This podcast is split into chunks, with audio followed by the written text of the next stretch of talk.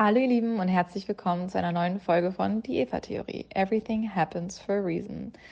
Wir sind am Ende unserer Reihe angekommen und die ganze Woche über ging es ja um das Thema Rassismus, Rassismus in Deutschland, aber auch Rassismus in Amerika, um das Black Lives Matter Movement und ganz viele interessante, unterschiedliche Geschichten, Erfahrungen ähm, von Menschen hier aus Deutschland und der ganzen Welt.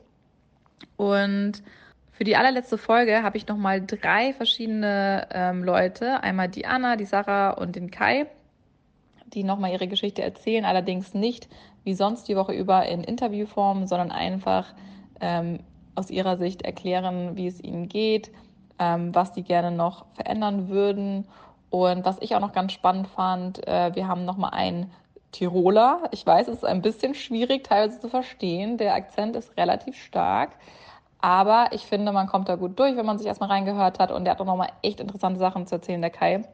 Und die Sarah zum Beispiel ähm, hat eine deutsche Mama und einen ähm, ägyptischen Vater und ist mit zwei Kulturen aufgewachsen, ist Muslimin und hat auch echt nochmal eine sehr interessante Sichtweise, finde ich, zum Thema ähm, Islam in Deutschland, ähm, wie auch da ähm, sehr diskriminiert wird und Rassismus herrscht gegenüber ähm, Leuten, die nicht äh, schwarz sind, sondern äh, People of Color.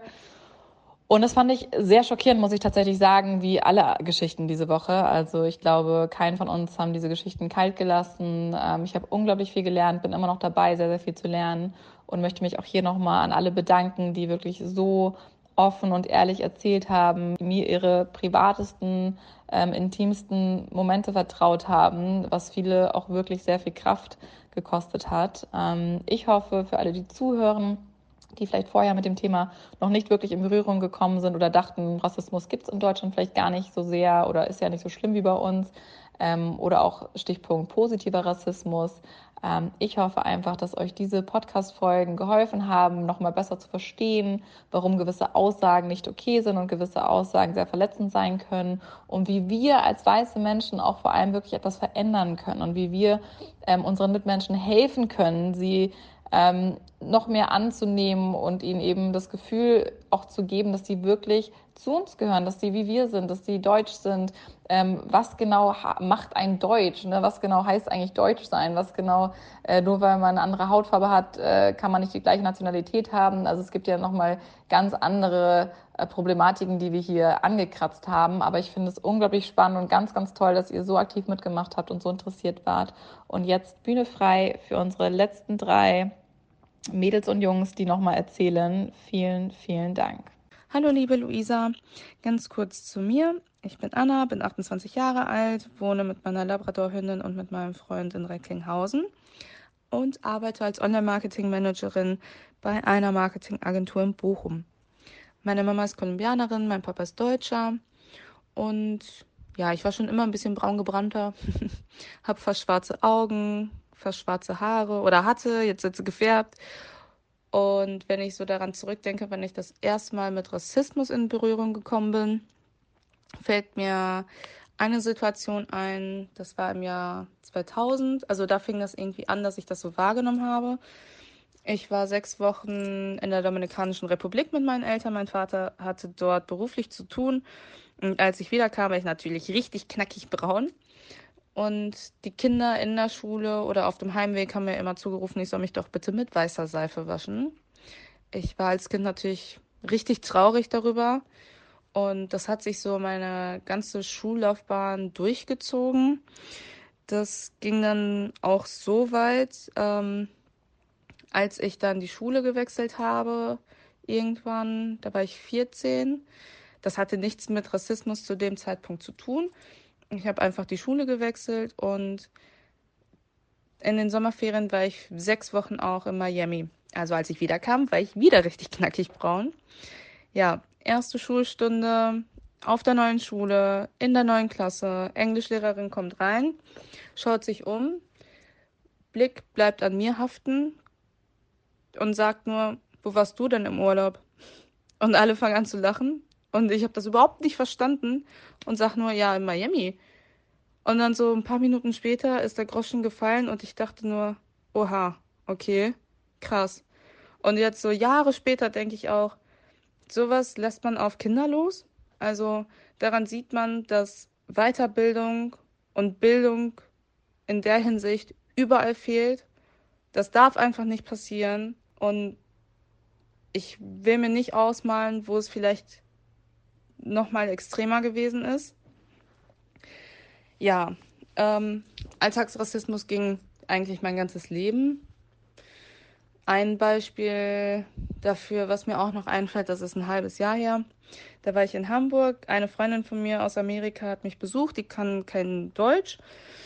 Und wir wollten ähm, in eine Bar fahren und sind aber vorher noch zu einem Supermarkt gegangen und haben uns was zu trinken geholt. Es war am Regnen und wir haben uns da im Supermarkt noch untergestellt und haben auf unser Moja gewartet. Und wir haben uns ewig nicht mehr gesehen. Wir waren am Quatschen und so richtig vertieft in unserem Gespräch. Und ich habe äh, meine Dose auf die Mauer daneben gestellt und habe nicht mehr dran gedacht, die mitzunehmen. Das war auch überhaupt nicht böse gemeint. Und dann hat uns so ein Typ so richtig angepumpt und meinte, wir sollen doch unser Müll mitnehmen, auch auf Englisch. Und ich konnte den Akzent nicht erkennen. Ich wusste jetzt nicht, ob der Deutscher ist oder ob der auch irgendwie Amerikaner oder so ist. Ich konnte es nicht zuordnen. Ich habe dann aber auch auf Englisch geantwortet und habe gesagt, ja, okay, sorry, aber kannst du auch netter sagen, weil wäre ich das gewesen, ich hätte gesagt, ey, vergesst nicht euren Müll mitzunehmen, pack den, mach, pack den doch mal bitte weg. Ne? Tom macht die Musik, aber der wurde richtig grantig und ja, wurde ich dann auch ein bisschen, weil wer ist er, um so mit mir zu reden? Und dann sagte er irgendwann mal auf Deutsch, sprich Deutsch mit mir, du bist hier in Deutschland.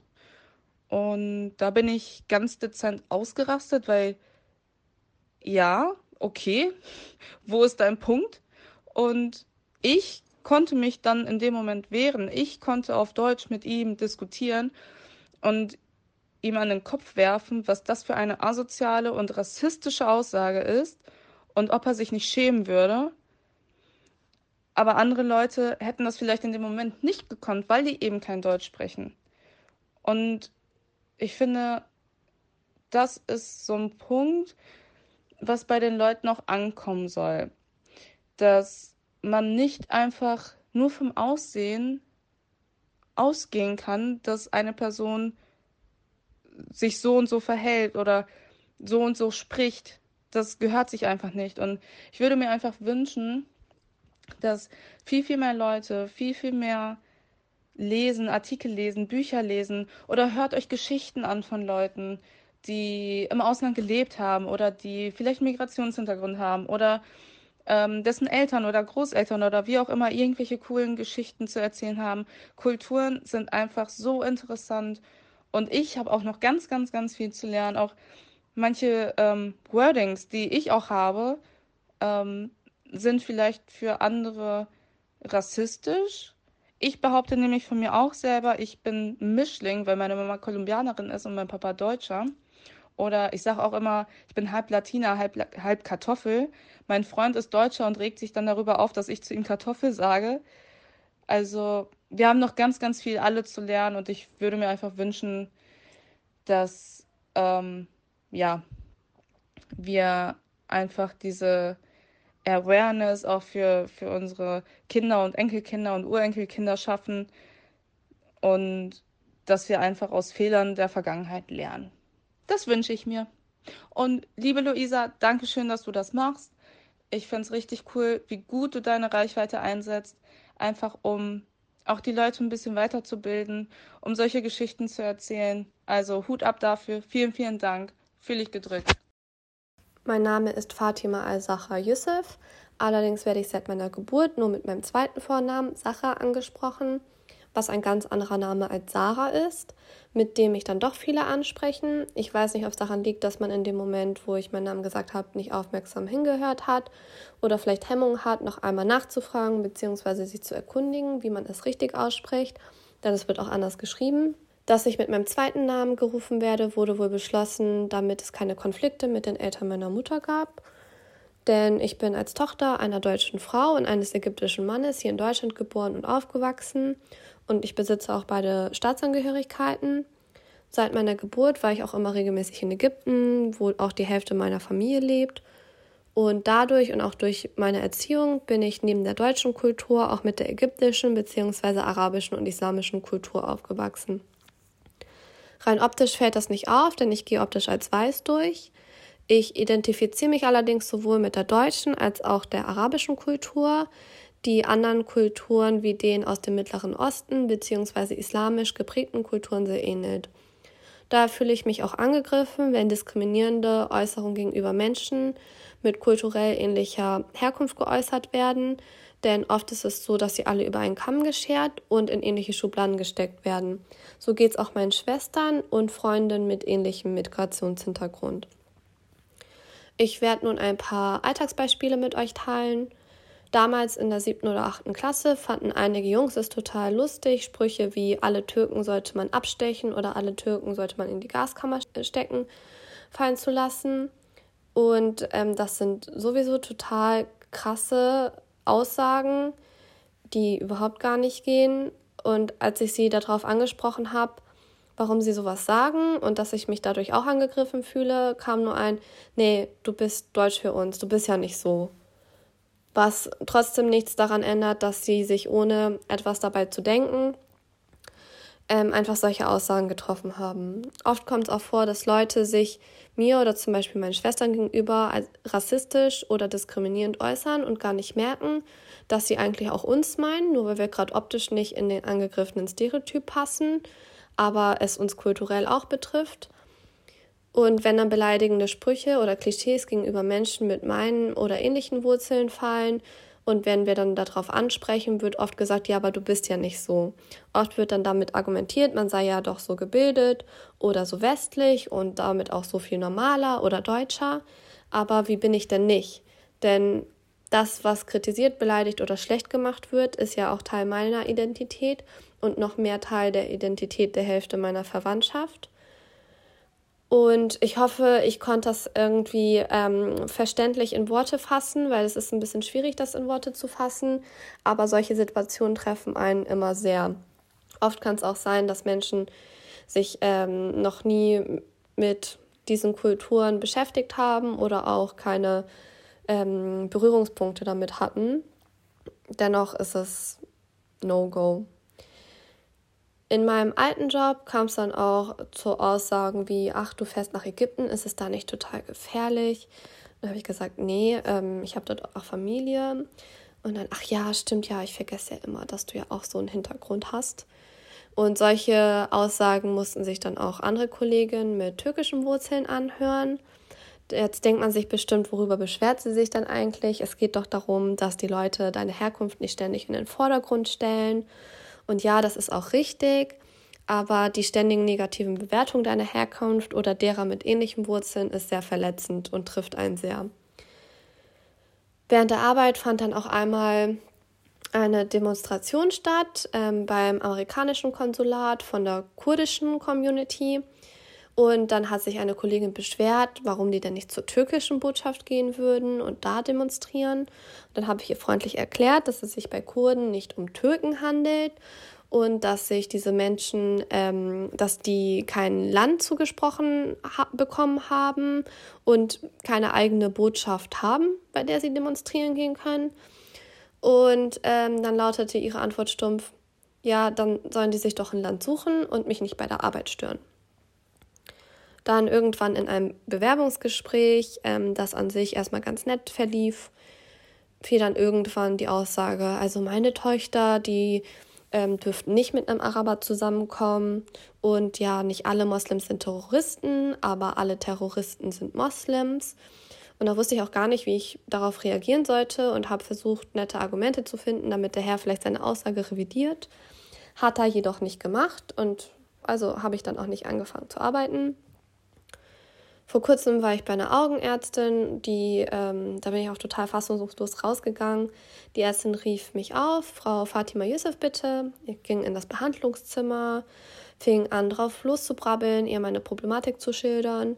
Ähm, dann hat die Ärztin nochmal auf meinen Patientenbogen geschaut. Ich war das erste Mal da und dann fragte sie mich, woher kommt denn Ihr Name? Und an sich ist das für mich keine ungewohnte Frage, da ich oft die Aussprache meines Namens intensiv erklären muss und in diesem Kontext oder auch einfach so, weil es ein arabischer Name ist, nachgefragt wird, woher der Name kommt. Dann antwortete ich ihr, das ist ein arabischer Name, meine Mutter ist deutsch, mein Vater kommt aus Ägypten. Das hat ihr irgendwie nicht gereicht als Erklärung. Sie hat mich ganz fassungslos angeschaut und meinte, ähm, ach so, sie, ich habe mich total gewundert, sie sprechen so gut Deutsch. Ich dachte, sie hätten den Namen angenommen. Dann hat sie mich weiter irgendwie total fassungslos angeguckt und hat offensichtlich eine Erklärung dafür gebraucht, warum ich einen arabischen Namen habe, aber so gut Deutsch spreche. Dann habe ich ihr nochmal erklärt, ich bin, äh, meine Mutter ist deutsch, mein Vater kommt aus Ägypten, ich bin halb halb, ich bin hier geboren, ich bin hier aufgewachsen, meine halbe Familie ist deutsch und dann murmelte sie nur, ja, natürlich, sie sind hier geboren, deshalb sprechen sie so gut Deutsch. Und sie hat halt einfach eine ganz andere Person erwartet, als sie meinen Namen gelesen hat, als die, die sie dann vor sich hatte. Und anscheinend hat sie vorher in ihrem ganzen Leben noch nie jemand mit sogenannten Migrationshintergrund getroffen, der oder die einwandfrei Deutsch spricht. Immer wieder ähm, wird dann auch irgendwie mal, werden Shisha-Cafés negativ thematisiert. Zum Beispiel nach den rassistischen Morden in Hanau hat man sowas gehört wie, ach ja, war ja nur in einem Shisha-Café. Neulich hat dann auch jemand ganz entsetzt zu mir gesagt, oh Mann, ey, ganz schlimm, die Shisha-Cafés machen jetzt wieder auf. Der Herr selber Raucher. Und dann meinte ich nur, ja, ist doch gut, dass die wieder Umsatz machen können und öffnen können. Ich gehe selber auch mal eine Shisha rauchen. Und dann äh, bin neutral geblieben. Dann hat er gesagt, ja, wenn ich die ganzen Typen da sehe, wie die rumlaufen, was die anhaben, was die für Autos fahren, dann weiß ich schon, dass mit dem was nicht stimmt und dass die krumme Dinger drehen. Und das hörte sich dann für mich im Klartext so an, dass das bedeuten soll, dass viele der Menschen, die ins Shisha-Café gehen, wohl kriminell sind. Und es gehen viele Menschen mit sogenanntem Migrationshintergrund ins Shisha-Café. Da frage ich mal, mich dann, ist dann gemeint, dass dann also Menschen mit sogenanntem Migrationshintergrund kriminell sind. Zum Abschluss hat er dann noch gesagt, ähm, wenn in seinem Haus ein Shisha-Café eröffnen würde, dann würde er 50% Mietminderung verlangen. Dann habe ich mich bis heute gefragt, warum? Weil nur Kriminelle ins Shisha-Café gehen oder weil dort viele Menschen mit Migrationshintergrund hingehen und die als kriminell abgestempelt werden.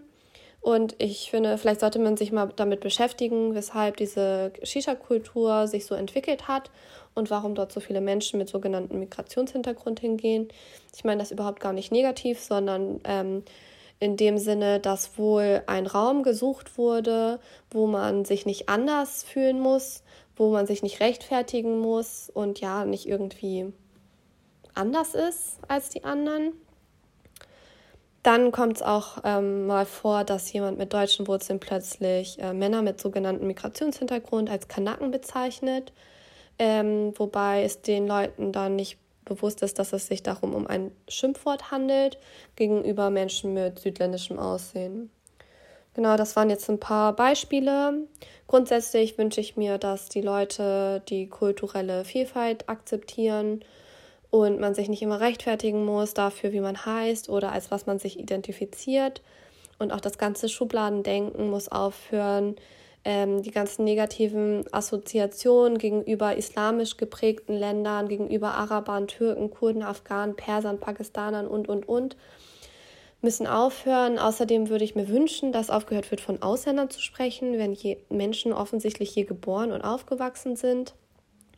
Ich finde, Menschen mit sogenanntem Migrationshintergrund sollten sich auch nicht selber als Ausländer bezeichnen müssen, nur weil sie mit zwei Kulturen in sich in Deutschland leben denn ich finde das Wort total gesellschaftsspaltend und es suggeriert ja, dass man nicht wirklich hierher gehöre, obwohl wir eigentlich alle Teil der deutschen Gesellschaft sind. Ich mache das jetzt ein bisschen auf Hochdeutsch, geht erstmal nicht böse sein wegen meinem Tiroler Dialekt. Da habe ich halt eine lange Zeit verbracht und ja. Also, Name ist Kai Desselin, bin ursprünglich halb Europäer, halb Afroamerikaner, ähm, 22 Jahre alt und bin derzeit wieder in Tirol. Bin aber eigentlich seit 2019, Mai seit 2019 bin ich in die USA umgezogen. Ich persönlich habe noch nie in der USA Probleme gehabt mit irgendwelchen rassistischen Profilen oder sonst irgendetwas, sondern ich habe die ganzen Probleme da in Tirol gehabt. Ähm, zum Beispiel, dass ich entweder nicht dunkel genug gewesen bin für meine Leute, blöd gesagt, oder dass ich nicht hell genug bin für die Weißen, besonders für die Bauern. Ich bin mit den Bauern viel in der Schule gewesen, auch mit äh, türkischen Kindern und Serben und bin halt auch als Außenseiter immer bezeichnet worden, ja. Das ist etwas, was mir ein bisschen niedergebracht hat natürlich als Teenager und da ist dann klar, dass man aus dem äh, traurig oder aggressiv werden kann, auch teilweise, was ich alles schon durchgearbeitet habe, Gott sei Dank. Aber so ist es.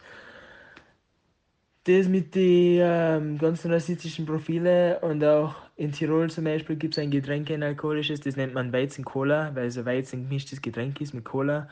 Und da sagen halt die Tiroler das N-Wort dazu, was ich ihnen schon lange erklärt habe, probiert, dass das nicht okay ist, aber für ihnen ist ja das N-Wort nichts Schlimmes oder generell nichts Schlimmes.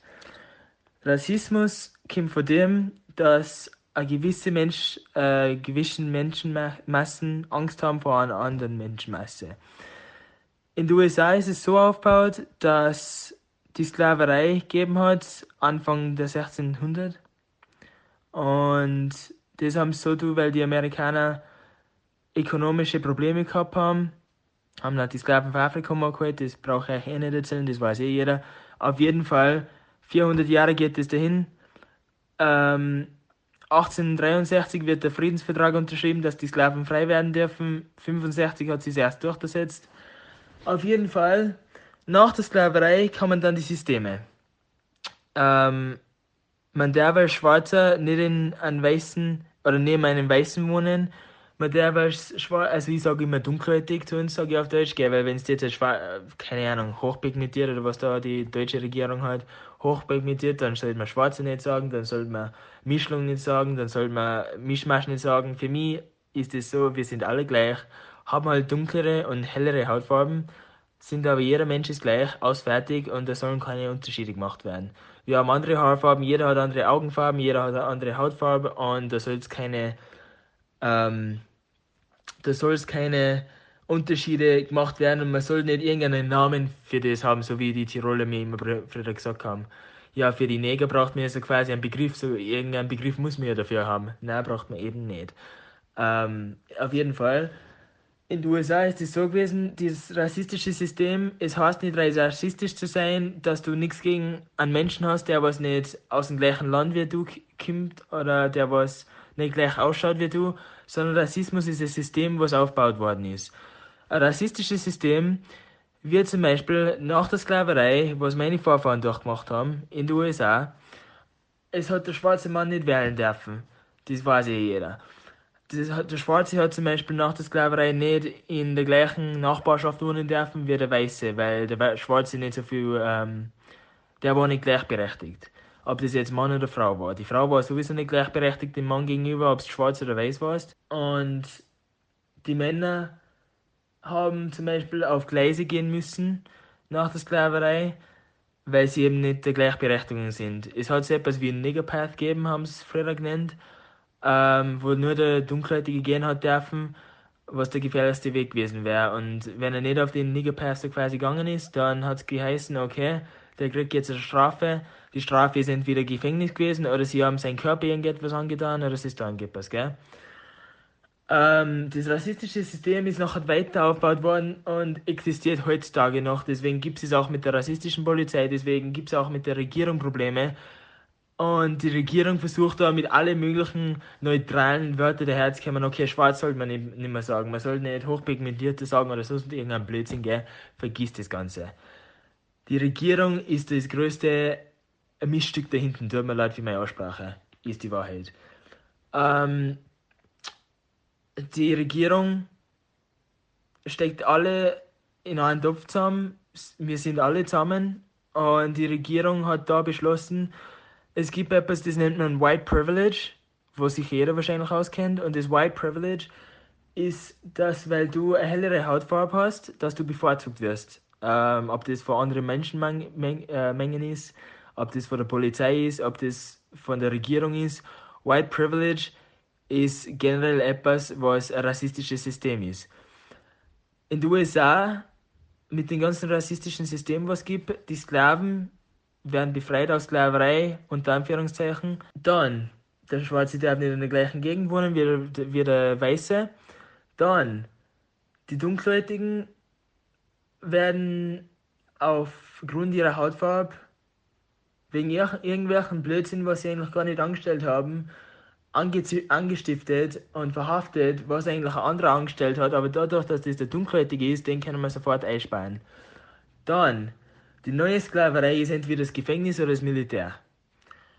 Im Gefängnis hast du, ich möchte sagen, 80 bis 90 Prozent der, der, der Menschen im Gefängnis sind Dunkelhäutige in Amerika.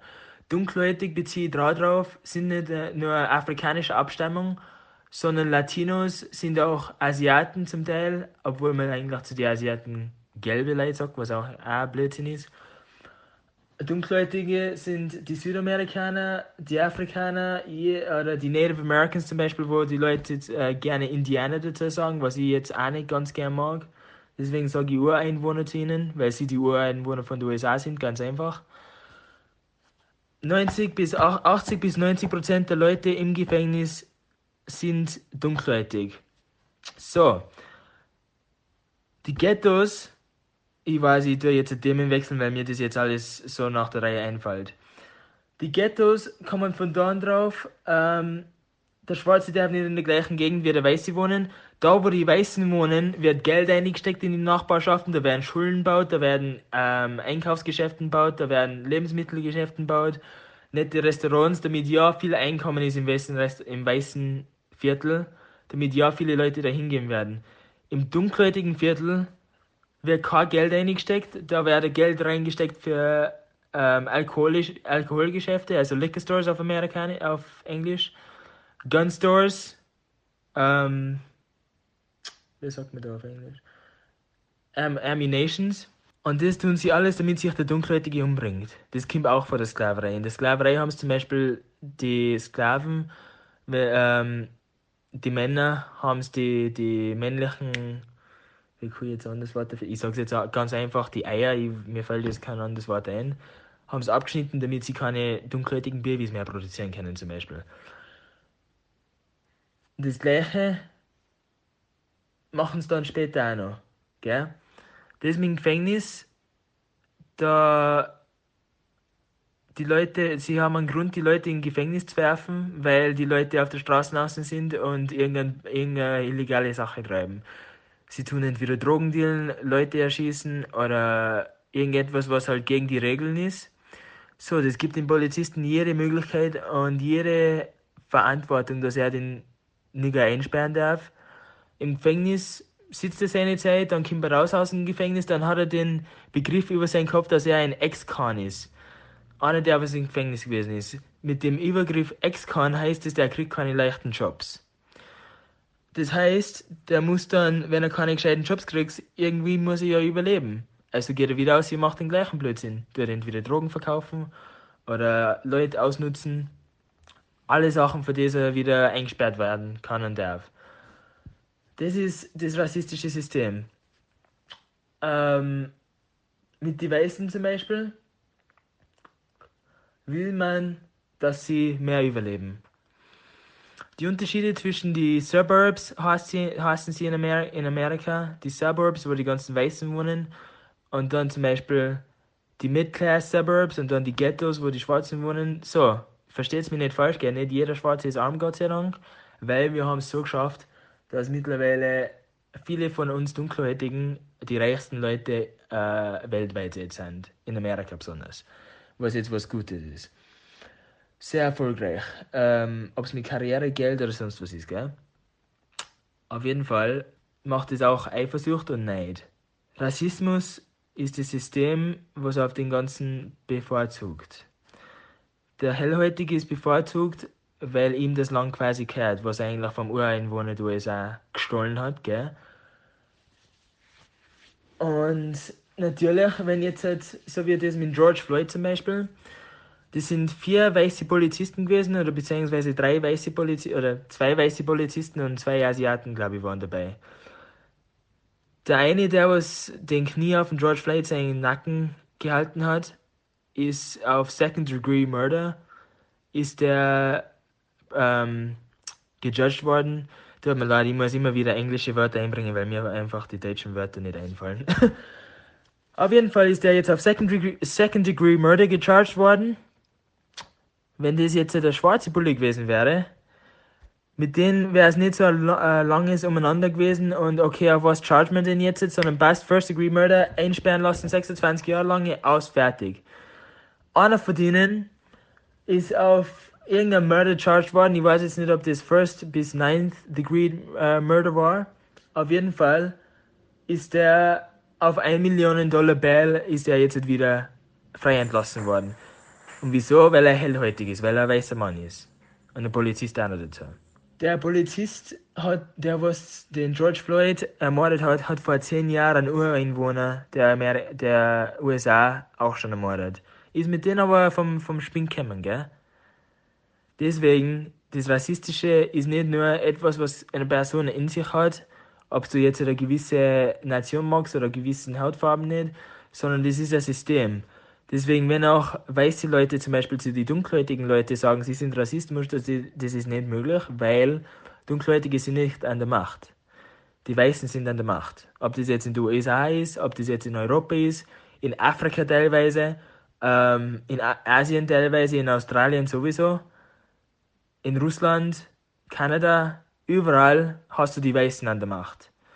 Das heißt, das ist alles bevorzugt auf den Weißen und auf den White Privilege. Wenn ich jetzt als dunkelhäutiger Mann in ein Geschäft reingehe und ich stelle irgendeinen Blödsinn an, dann bin ich sofort fällig. Nicht nur, wegen meiner, nicht nur, weil ich einen Blödsinn eingestellt habe, aber sondern weil ich Gefahr darstelle wegen meiner Hautfarbe. Wenn jetzt ein Weißer macht, bei denen dann noch ein bisschen Rücksicht nehmen. Ja, okay, der hat eine Familie daheim, der kann Kinder haben, der, was weiß ich, ist denn etwas. Na, bei den Dunkelhäutigen denken es aber nicht so, gell? Wie gesagt, das Thema Rassismus da ich noch gern mehr genau eingehen, aber das kann ich nicht in der Sprachnachricht alles verfassen. Ich habe dir jetzt gerade so ein bisschen einen Überblick gegeben, ähm, damit du ungefähr verstehst, was ich da vermisst habe bei den Podcasts, gell? Wenn du dabei wärst, nur eins zu machen, dann könnte man gerne noch mehr ins Detail gehen. Das wäre sehr geil. Dann könnte ich mehr erklären, da man da was vorbereiten und was aufschreiben, damit ich das auf den Punkt bringen kann und genau erklären kann und auch ähm, da nicht irgendwie hin und her zwischen, zwischen die verschiedenen Welten in dem Rassismus-Thema springen muss, sondern damit ich da auf dem gleichen Thema bleiben kann und das auch sagen kann, wie das entstanden ist, wie das heutzutage noch ist und wie man das dann verändern kann und was dafür zu tun ist, gell?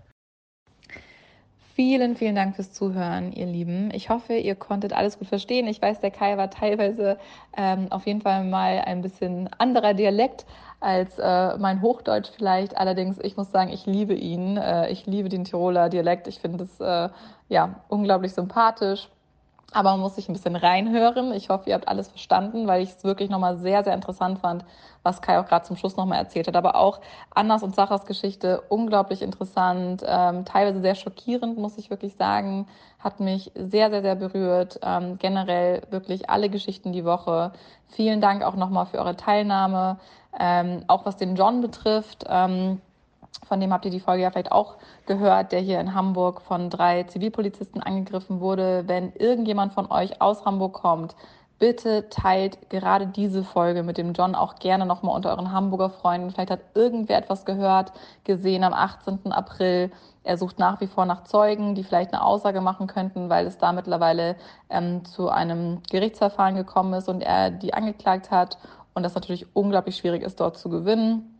Deswegen, falls irgendwer Tipps hat, falls irgendwer was gesehen hat in dem 18.14., das 18.04., das war gegen 16 Uhr, es war ein Samstag ähm, in Eppendorf Hohe Luft oder Ecke Hohe Luft.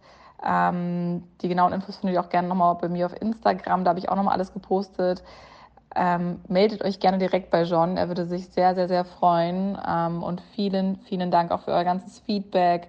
Ähm, es kam schon einiges an Feedback rein, äh, gerade auch Alice Folge fanden viele nochmal toll, weil sie wirklich direkt Vorschläge gegeben hat, ähm, aber auch Mona und Bright auch nochmal eine ganz andere Perspektive mit einem kleinen Kind, super spannend. Äh, Bianca am Anfang, äh, super Start hingelegt. Ähm, ich persönlich muss sagen, auch mit Sydney aus Amerika, ich fand es wirklich einen extrem spannenden Mix. Ich hoffe, wir haben die meisten äh, Felder abgedeckt und ihr habt einiges hoffentlich dazugelernt und vielleicht auch Lust, euch jetzt noch weiter mit dem Thema zu beschäftigen und es eben nicht nur ein Trend sein zu lassen. Den Black Lives Matter Trend, es ist kein Trend, es ist wirklich Teil unseres Lebens und wir sollten das alle sehr ernst nehmen und wirklich jeder seinen Teil dazu beitragen. Dazu möchte ich euch hier auch nochmal wirklich äh, ermutigen. Auch man muss nicht alles perfekt machen und alles perfekt sagen, das tue ich auch nicht.